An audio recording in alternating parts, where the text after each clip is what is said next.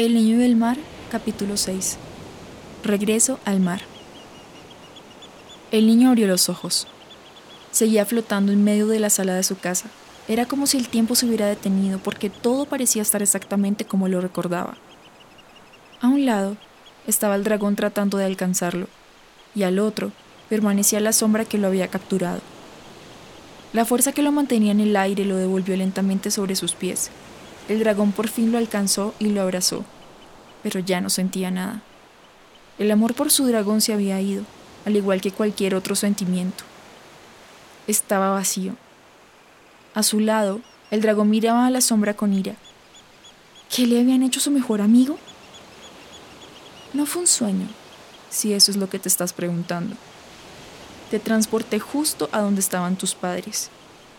Ellos ya no están en este mundo ni ese hijo que la dulce vecina llora todas las noches.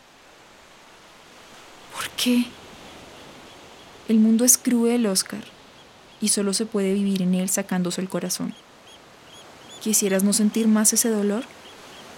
Con la mirada vacía, el niño asintió. Oscar, no lo escuches. Quiere llevarse tu alma.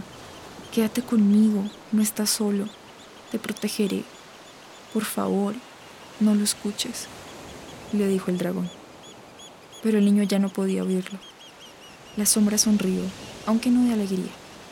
La realidad era que no le gustaba llevarse almas. Todo ese dolor y oscuridad se llevaba una parte de él. Sin embargo, no quería que ese niño sufriera. Él sabía que la única forma de llevarse su tormento era atrayéndolo a su mundo. El Señor de la Oscuridad le tendió la mano al niño quien sin pensarlo la tomó. Los dos desaparecieron. El dragón gritó. La tormenta se disipó. El viento helado golpeó contra la casa donde un pequeño dragón lloraba en silencio la partida de su único amigo, el ser más importante para él. Sabía, tanto como tenía certeza de la existencia del Señor de la Oscuridad, que no había nada que trajera de regreso a un alma llevada por él. El dragón salió de la casa volando y se quedó mirando al mar. Siempre pensaría en el océano como la morada del alma del niño que le robó el corazón. No quería saber nada del mundo que lo había alejado de él.